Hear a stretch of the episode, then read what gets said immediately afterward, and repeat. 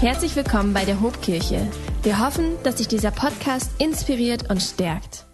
Wir starten in unserer Adventserie. Ich habe vorhin schon gesagt, wir sind im Advent angekommen und Ben startet heute mit der ersten Predigt Jawohl. in den Advent. Viel Spaß. Vielen Dank dir, Nora. Guten Morgen. Ihr Lieben, wir haben uns Gedanken gemacht, wie wir die Zeit vor Heiligabend gestalten wollen. Es ist ja unfassbar, dass uns schon der erste Advent erreicht hat. Und uns als Pastoren und Leiter dieser Kirche bewegen echt viele Themen, gerade in dieser spannenden Zeit, in der wir unterwegs sind. Und wir haben einfach mal vier wirklich kernige Themen so aus unserer säkularen Zeit und Gesellschaft herausgegriffen, die wir mal zur Sprache bringen wollen jetzt ähm, vor Heiligabend. Und ich gebe euch einen kleinen Überblick über das, was euch erwartet in den nächsten Wochen. In der nächsten Woche, da, werd, äh, da werden wir über das äh, spannende Thema Digitalisierung sprechen. Unsere Überschrift in der nächsten Woche lautet Alles Fake. Wir leben ja in einer Zeit, wo wir von Internet, von den sozialen Medien geprägt sind. So für viele sind die sichtbare, aber auch die virtuelle äh, Realität schon miteinander verschwommen. Und man fragt sich, was ist eigentlich noch real, was ist fake, also was ist unecht, was ist gefälscht. Und was hat Jesus eigentlich damit zu tun? Ein ganz, ganz spannendes Thema, was wir nächste Woche besprechen werden. Am dritten Advent lautet unsere Überschrift Alles relativ. Ich weiß nicht, wie ihr das wahrnimmt, aber irgendwie hat man das Gefühl, in unserer Zeit ist irgendwie alles so ein bisschen relativ. Also so wirklich so, äh, so absolute Wahrheiten und, und überzeugende Prinzipien, kann man die überhaupt noch vertreten? Wie passt eigentlich der Glaube an Jesus in so eine Zeit des Relativismus? Finde ich auch super spannend. Und am vierten Advent lautet unsere Überschrift, alles wird gut?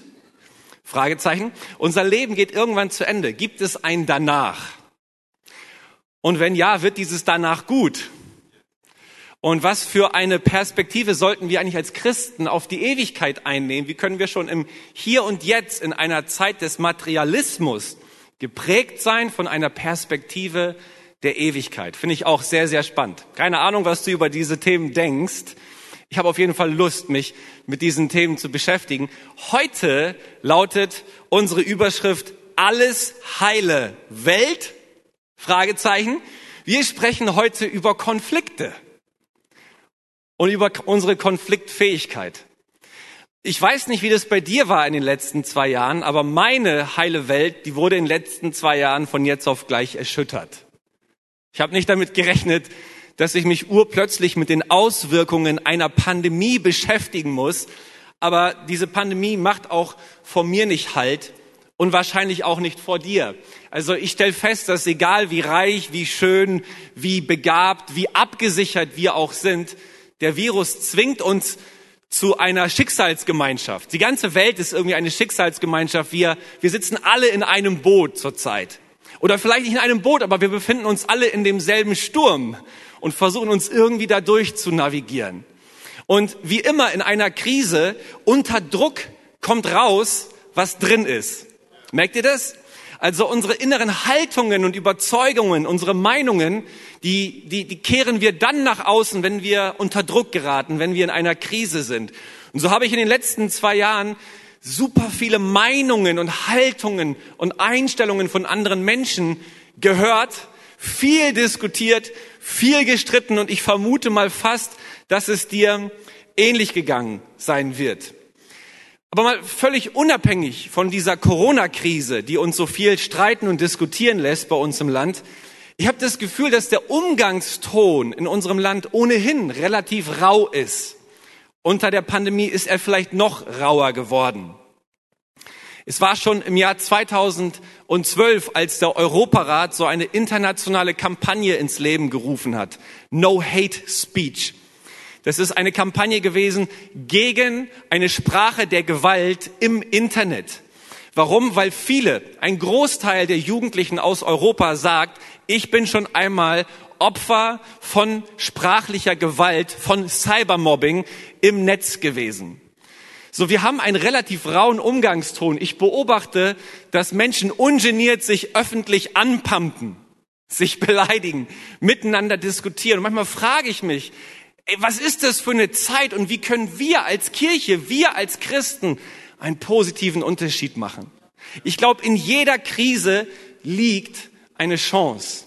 Und in dieser Krise, in dieser Konfliktunfähigkeit unserer Welt liegt die, liegt die Chance für eine neue Streitkultur, für eine gute, konstruktive Streitkultur. Und ich glaube, dass wir Menschen, die an Gott glauben, die Jesus nachfolgen und die sich leiten lassen vom Heiligen Geist, hier einen positiven Beitrag leisten können. Ich glaube, wir können hier als Kirche einen positiven Unterschied machen in unserer Gesellschaft. Und deswegen würde ich mal behaupten, dass Konfliktfähigkeit, die Konfliktfähigkeit ist, ist, ist, ist eines der wichtigsten Skills für unsere heutige Zeit. Eine der wichtigsten Fertigkeiten für dich. Und zwar nicht nur in deinem gesellschaftlichen Leben, sondern auch für dich in deiner Ehe, in deiner Familie, an deinem Arbeitsplatz, in deinem privaten Umfeld. Hey, und so habe ich mich mal mit der Bibel hingesetzt und mir mal die Frage gestellt, wo in der Bibel finde ich eigentlich eine aussagekräftige Konfliktsituation, die ich heute mal mit euch betrachten kann, um ein bisschen was für unsere Zeit zu lernen. Und äh, ich habe dann angefangen auf der ersten Seite der Bibel und dachte, ich werde mal von, von dort her anfangen, über die Bibel zu denken. Und dann habe ich mit Adam und Eva angefangen. Und dann dachte ich, also dieser, dieser Konflikt der Geschlechter, der die ganze Welt ins Unheil gestürzt hat, darüber können wir eine Predigtserie machen. Das war mir dann irgendwie zu umfangreich, das war mir zu inhaltstief. Ich bin dann weitergegangen und habe dann die Story von Kain und Abel gelesen und dachte so, das erste Brüderpaar auf dieser Erde und da endet der Konflikt gleich mit Mord und Totschlag. Das ist mir auch eine, die Perspektive ist mir zu düster gewesen für die heutige Predigt, das habe ich dann ganz schnell gelassen. Und dann ging ich so weiter und dann kam ich zu Abraham und Lot, zu Sarah und Hagar, zu Jakob und Esau, zu Rahel und Lea, zu Josef und seinen Brüdern. Und habe ich festgestellt, ich habe das erste von 66 Büchern aus der Bibel noch nicht einmal durch und habe schon zwei Hände voll Konflikte, über die ich reden könnte. Und dann habe ich gemerkt, boah, Konflikte sind keine Spezialsituation des Lebens. Unser Leben besteht aus Konflikten. Konflikte sind nicht die Ausnahme, sie sind die absolute Regel. Und wenn wir ganz genau hinschauen, dann merken wir, es sind die Konflikte, die aus uns machen, wer wir sind, die unseren Charakter formen, die uns auch in unserem Leben nach vorne bringen, die uns aufblühen lassen. Es sind die Konflikte, die auch zu dringend benötigten Veränderungen führen. Man könnte sagen, ohne Konflikt keinen Fortschritt. Ohne Krise kein Wachstum. Schau mal auf dein Leben. Es sind die Spannungen, die dein Leben spannend machen. Und ich finde, das ist mal eine Perspektive auf, auf Konflikte, die uns weiterhelfen kann. Nun, als ich mich damit beschäftigt habe, habe ich gemerkt, es gibt haufenweise Konfliktarten. Ich möchte euch ein paar vorstellen. Ich habe einen elfjährigen Sohn zu Hause, der hört unfassbar gerne Musik. Laut. Nicht nur in seinem Zimmer, im Wohnzimmer. Überall. Und er hat jetzt Ende September Geburtstag gehabt und wir haben ihm so, einem, haben ihm so ein DJ-Mischpult zum Geburtstag geschenkt, weil er es liebt, so selber Musik zu gestalten. Und dazu gehört natürlich eine fette Bassbox. Und dann dröhnt die Musik von morgens bis abends, nicht von morgens, aber von nachmittags bis abends durchs ganze Haus. Ich aber lieb es, wenn mal nichts auf mich einprasselt und wenn ich mich mal ein bisschen zurückziehen kann und vielleicht ein Buch lesen kann in aller Stille oder so. Und was haben wir hier? Wir haben einen Interessenkonflikt. Und beide Interessen sind ja total legitim. Also das Musik hören, Musik gestalten, aber auch das zur Ruhe kommen und das Bücher lesen. Aber an dieser Stelle geraten wir immer wieder aneinander. Ich bin Teil äh, einer Männerkleingruppe bei uns in der Kirche. Und da kommen wir immer wieder zusammen und versuchen uns so unter jungen Männern zu ermutigen für das Leben mit Jesus. Und das sind einige junge Familienväter, die in einer ähnlichen Situation sind wie ich. Und dann, dann, dann tauschen wir uns miteinander aus. Und jemand erzählte mal, hey, ich habe mir am Wochenende vorgenommen, mit meinen Kindern in den Safari-Park zu fahren. Und dann kam ja, was kommen muss. Am Ende der Woche kommt der Chef auf mich zu und packt ein neues Projekt auf den Tisch und sagt, du musst am Wochenende gefälligst Überstunden im Büro schieben. Das führt dazu, dass die Kids mega enttäuscht sind, die Ehefrau super sauer und du versuchst diesen Rollen, die dir gegeben sind und in denen du Verantwortung trägst, irgendwie zeitgleich gerecht zu werden. Du hast einen Rollenkonflikt. Du bist Ehemann, du bist Vater, du bist Büroangestellter, dann bist du auch noch Teamleiter in der Hobkirche und allem gleichzeitig gerecht zu werden, führt unweigerlich wozu? Zu Konflikten. Ich erinnere mich daran, wie ich ein, ein, ein, ein Ehepaar durch einen Konflikt begleiten wollte als Pastor. Ich kann die Story hier erzählen, weil das nicht bei uns in der Kirche gewesen ist und weil ich euch auch keine Namen verrate. Aber dieses Ehepaar saß bei mir ähm, in der Gemeinde und hat mir erzählt, dass sie ein Haus gebaut ähm, haben mit, mit, mit Einliegerwohnung und er wollte unbedingt, dass seine Eltern in diese Einliegerwohnung ziehen. Sie aber wollte es auf gar keinen Fall. Er argumentierte damit, dass ihm seine Eltern aber wichtig sind und dass er sich kümmern möchte. Sie argumentierte damit, dass man sich irgendwann mal auch von den eigenen Eltern lösen und selbstständig werden muss.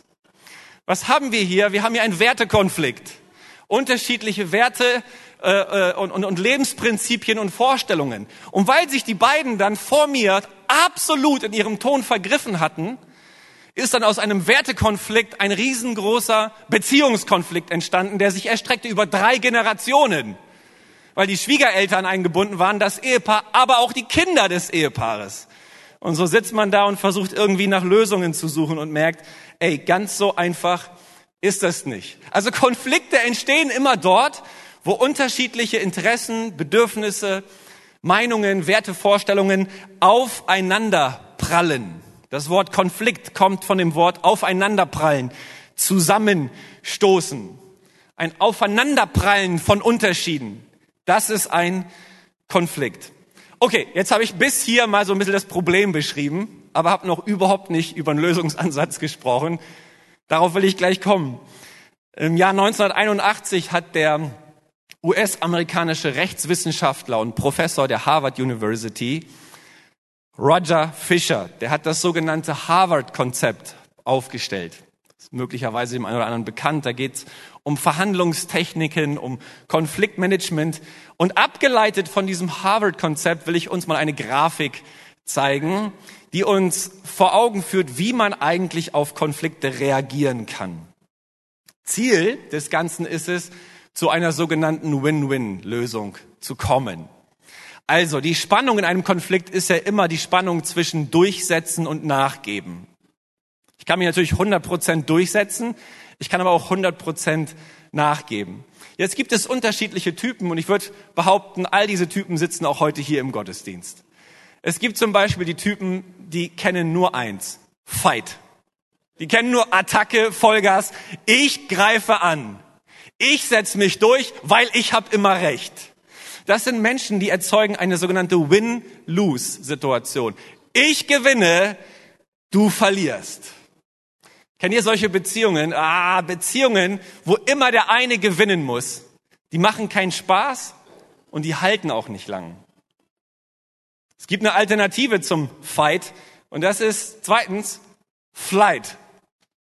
Ich fliehe aus der Situation. Ich verzichte auf das Gespräch und auf die Auseinandersetzung. Ich verzichte darauf, meine Meinung einzubringen. Ich knicke ein, ich gebe klein bei und gebe dem anderen Recht.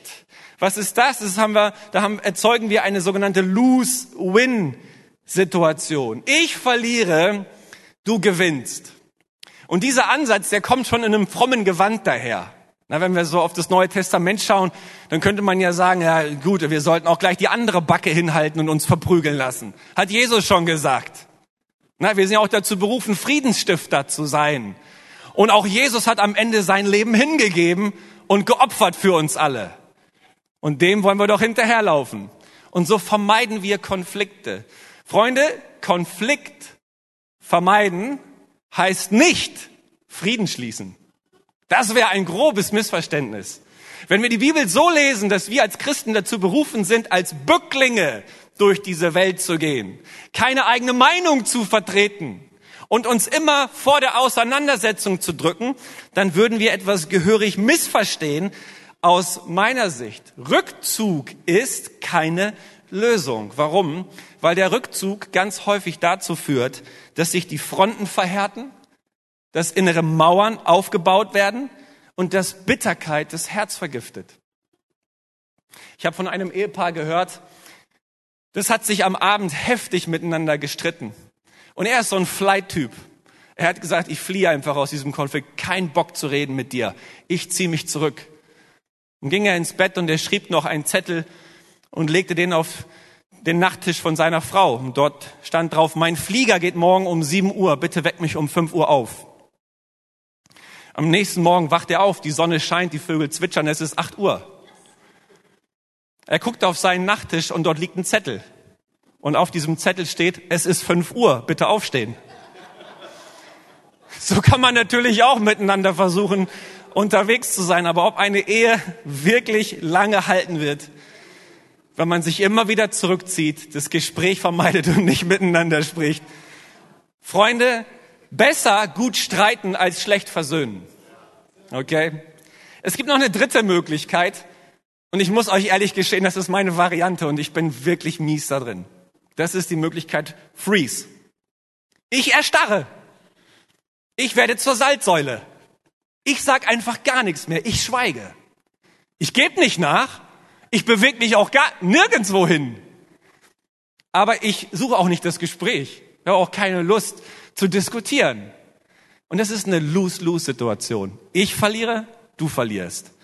Einfach auf stur zu schalten, Männer, ganz ehrlich, das können wir ganz gut, oder? Aber das ist auch keine Konfliktfähigkeit, einfach in der Situation einzufrieren und seinem Ärger keinen Luft, keine Luft zu verschaffen.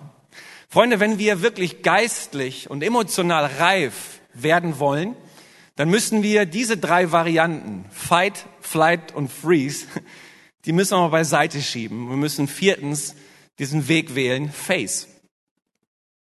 Ich begegne meinem Gegenüber. Ich schaue ihm ins Angesicht.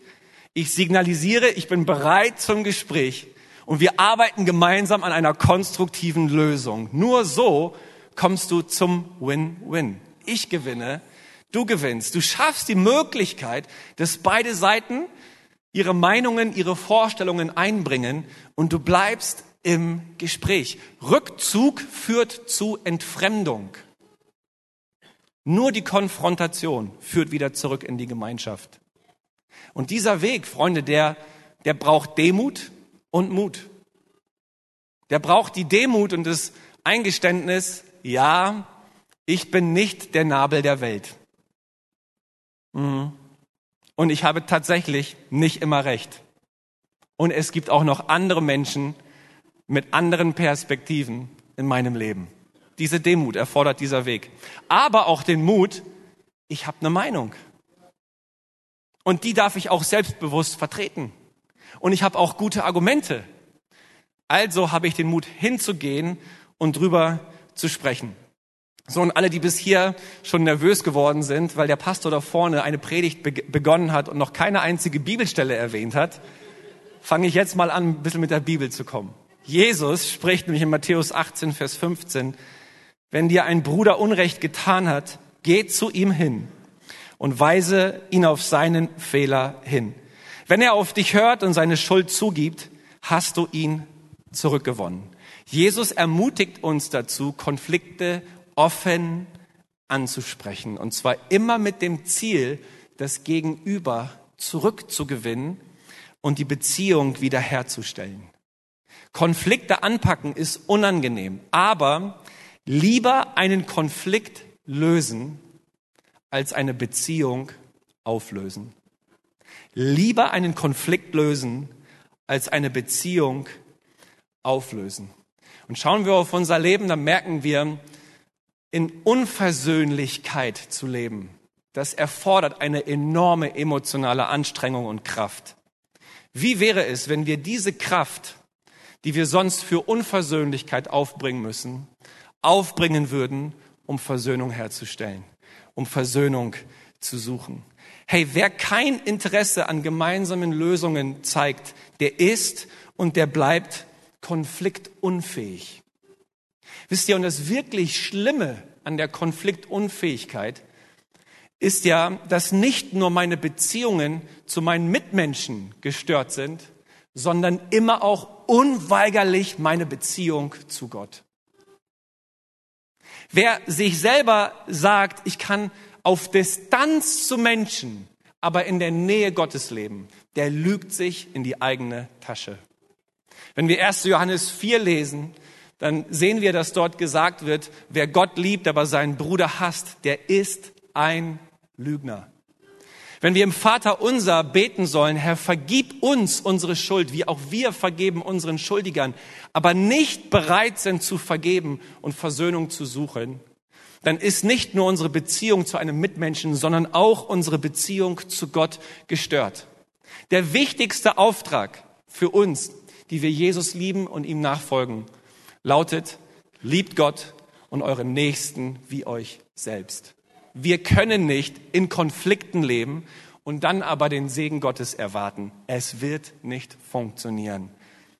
Und an diesem Punkt habe ich dich hoffentlich in deinem Herzen, wo du sagst, wow, ich möchte alles unternehmen, dass meine Beziehung zu Gott nicht gestört, sondern dass sie frei ist, dass ich ungehindert zu ihm kommen kann. Deswegen, wie kann ich also konstruktiv zu einer Konfliktlösung beitragen? Drei ganz einfache Punkte. Erstens, ich mache den ersten Schritt. Ich mache den ersten Schritt.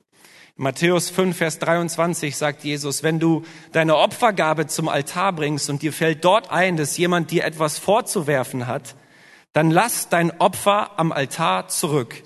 Geh zu deinem Mitmenschen und versöhne dich mit ihm. Erst danach bring Gott dein Opfer dar. Wir müssen das hier so auslegen, wie es dort steht. Gott will deinen Lobpreis nicht haben, wenn du im Konflikt lebst. Wann ist der beste Moment, einen Konflikt zu lösen? Die beste Antwort, die mir einfällt, ist sofort. Heute.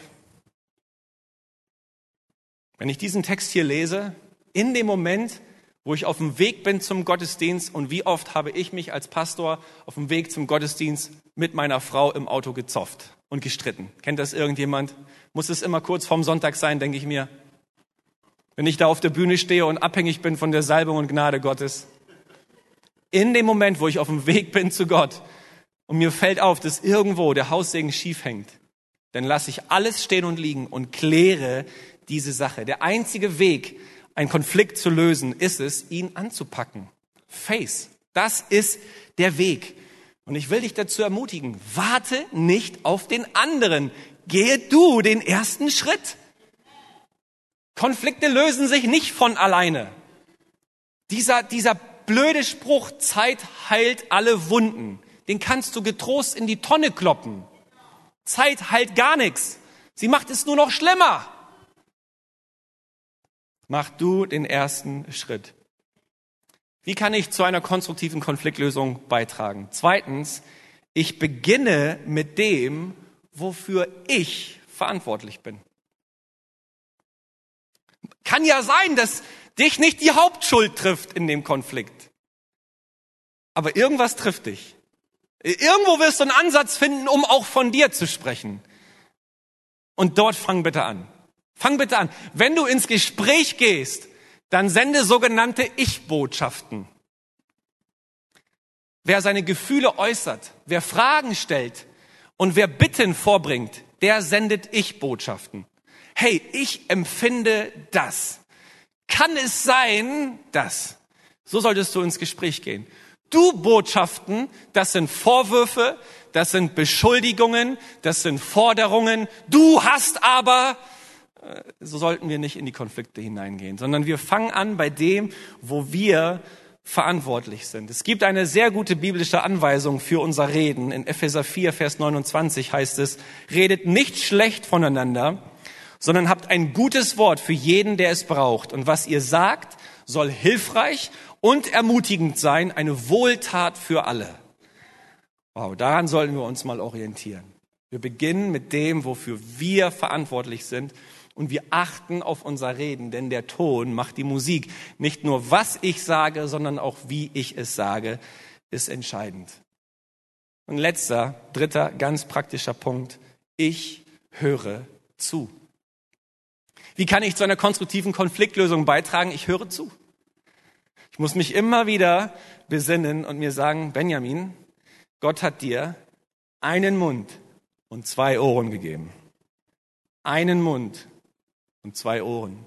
Benjamin, einen Mund, zwei Ohren.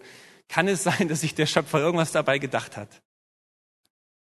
In Jakobus 1, Vers 19 heißt es, ihr sollt wissen, ein jeder Mensch sei schnell zum Hören, langsam zum Reden, langsam zum Zorn. Der Schlüssel in der Konfliktlösung ist es, den anderen verstehen zu wollen. Und das geht nur, wenn ich in seine Schuhe hineinschlüpfe und versuche, die Situation mal aus seiner Perspektive zu betrachten. Und das kriege ich nur hin, wenn ich Fragen stelle und wenn ich zuhöre. Freunde, viele Konflikte eskalieren, weil das Zuhören nicht gelingt. Weil andauernd dazwischen gequatscht wird, weil irgendwie der andere mit einem aggressiven Ton angegangen wird. Dann aber ist die Konfliktlösung unmöglich. Win-win werden wir dann erreichen, wenn wir zuhören. Jetzt sitzt du hier und fragst dich, äh, erster Advent, wir gehen auf Weihnachten zu, da kommt er da vorne hin und spricht über Konflikte. Was hat das alles mit Weihnachten zu tun? Ich glaube, man kann eine sehr gute theologische Perspektive hier entwickeln und einen Ansatz entwickeln. Weihnachten bedeutet nämlich, dass Gott bereit war, sein Recht niederzulegen, sein Vorrecht des Himmels aufzugeben und auf die Erde zu kommen, ein Teil von uns zu werden. Gott wird Mensch. Das ist das, was wir feiern in dieser Zeit. Gott entäußert sich. Er zieht sich selbst Haut und Knochen an und sagt, ich komme runter in euren Schmutz. Was sagt uns das denn für unser Thema? Das Thema Konflikte. Sind wir bereit, uns selber zurückzunehmen und in die Situation der anderen Konfliktpartei hineinzukommen und zu sagen, so wie Gott an mir gehandelt hat, werde ich an dir handeln. Ich glaube, das ist die Bottom Line. Das ist, das, ist, das ist die Grundlage dessen, was wir hier heute besprechen. So wie Gott im Konflikt an mir handelt, so werde ich im Konflikt an anderen handeln. In Kolosser 3 ab Vers 11 heißt es, wie wir in dieser neuen Natur, in diesem neuen Menschen, der wir geworden sind, leben sollen. Das ist mein letzter Text für heute. Was diesen neuen Menschen betrifft, spielt es keine Rolle mehr, ob jemand Grieche oder Jude ist, beschnitten oder unbeschnitten, ungebildet oder sogar unzivilisiert, Sklave oder freier Bürger. Mit anderen Worten, dort wo Unterschiede aufeinander prallen, spielen diese Unterschiede keine Rolle mehr. Das Einzige, was zählt, ist Christus. Er ist alles in allen. Geschwister, ihr seid von Gott erwählt, ihr gehört zu seinem heiligen Volk, ihr seid von Gott geliebt. Darum kleidet euch nun in tiefes Mitgefühl, in Freundlichkeit, Bescheidenheit, Rücksichtnahme und Geduld. Geht nachsichtig miteinander um und vergebt einander, wenn einer dem anderen etwas vorzuwerfen hat. Genauso wie der Herr euch vergeben hat, sollt auch ihr einander vergeben. Wer sind wir, dass wir aus der Vergebung und Versöhnungsbereitschaft Gottes heraus leben, aber in Unvergebenheit und Versöhnungsnichtbereitschaft mit anderen Menschen zusammenleben? Wer sind wir? Weihnachten heißt, ich, ich gucke mir mal an, was dieser Gott bereit war für mich zu tun. Er kommt in mein Leben, er kommt in meine Situation, er hat wirklich Interesse daran, bei mir zu sein, mit mir zu sein, mir in den Themen meines Lebens zu begegnen. Wow, bin ich beschenkt. Wow, ist da viel Gnade in mein Leben hineingekommen. Wenn mich diese Gnade nun nicht freisetzt, in dieser Gnade zu leben und auch mit anderen umzugehen, ja, was ist dann der Sinn von Weihnachten? Gott ist zu uns gekommen um uns zu befähigen, miteinander das Leben zu gestalten. Und dabei nimmt er uns an die Hand und eröffnet uns eine Perspektive weit über diese Erde hinaus. Denn dieses kleine Kind in der Krippe ist ja dort nicht stehen geblieben, sondern hat sich entwickelt zum König, der einst wiederkehren wird. Das heißt Weihnachten. Jesus, komm in mein Leben, sei bei mir, begegne mir in meinen Fragen, hilf mir bei meinen Herausforderungen und schenk mir eine Perspektive auf die Ewigkeit. Dafür würde ich gern beten. Jesus, wir danken dir an diesem ersten Advent, dass wir daran denken können, was dein Geburtstag für uns bedeutet. Und wir laden dich herzlich ein. Komm in unser Leben. Hilf uns dort, wo wir in Auseinandersetzungen, in Streit unterwegs sind. Herr, du kennst unsere Situation. Kennst unsere Situation. Wir öffnen sie dir. Wir halten dir nichts zurück. Wir, wir, wir, wir holen dich dort hinein in jede Ecke. In unsere miesesten Gefühle. Wir bitten dich, Herr, hilf du uns. Hilf du uns. Eine gute Streitkultur zu entwickeln und mitzuprägen bei uns im Land, aber auch zurechtzukommen in unseren privaten Beziehungen, in unseren Ehen, in unseren Familien, hier in der Gemeinde, wenn wir miteinander dein Reich gestalten. Oh Herr, mach du uns konfliktfähig. Mach du uns geistlich, emotional reif, dass wir ein Spiegelbild deines Wesens und deiner Herrlichkeit sind in allem, was wir tun.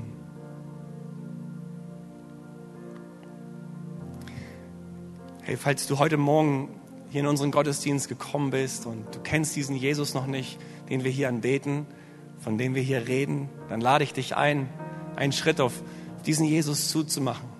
So wie wir ihn kennengelernt haben, wenn wir uns auf ihn zubewegen, rennt er uns entgegen mit offenen Armen. Und er sagt uns, hey, wir, ich, ich bin bereit, ich bin bereit, in dein Leben zu kommen, dich zu beschenken mit Vergebung und dich fähig zu machen für dieses Leben. Und wenn du in deinem Herzen irgendwie spürst, wow, das wäre gerne eine Entscheidung, die ich heute treffen will, ey, jetzt ist der allerbeste Moment. Ist der allerbeste Moment in deinem Herzen zu sagen, Jesus, mein Leben soll dir gehören. Und es ist so einfach. Du bist immer nur ein kleines Gebet weit weg von Gott. Und vielleicht nimmst du diesen Moment. Vielleicht schließen wir gemeinsam unsere Augen. Heiliger Geist, du bist jetzt da. Du arbeitest an unseren Herzen. Und ich bete für diejenigen, die noch nicht in einer persönlichen Beziehung zu dir stehen, dass sie ihr Herz öffnen für dich.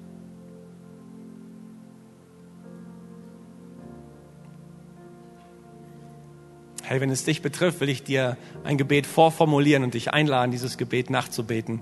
Wichtig ist gar nicht so sehr, was du dort sagst und die Vokabeln und die Formulierungen, sondern wie du es in deinem Herzen meinst. Ein ganz einfaches Gebet der Lebensübergabe. Wenn du spürst, es betrifft dich, komm, bete mir nach. Und ich lade euch auch als Kirche ein, mitzubeten, als Erneuerung eures Glaubensbekenntnisses und vielleicht auch als Unterstützung für diejenigen, die zum allerersten Mal beten. Komm, wir beten gemeinsam. Lieber Jesus, mein Leben soll dir gehören. Ich öffne dir mein Herz. Komm hinein und präge mich. Herr, ich habe Schuld in meinem Leben und ich bitte dich, vergib mir. Schenk mir deinen Heiligen Geist und das ewige Leben. Und mach mich fähig, auch anderen zu vergeben. Ich bete in deinem Namen. Amen. Amen. Amen. Wenn dich dieser Podcast gesegnet hat, würden wir gern deine Geschichte hören. Schreib uns doch unter hallo@ho.de oder noch besser, schau einfach mal persönlich bei uns vorbei. Wir freuen uns auf dich.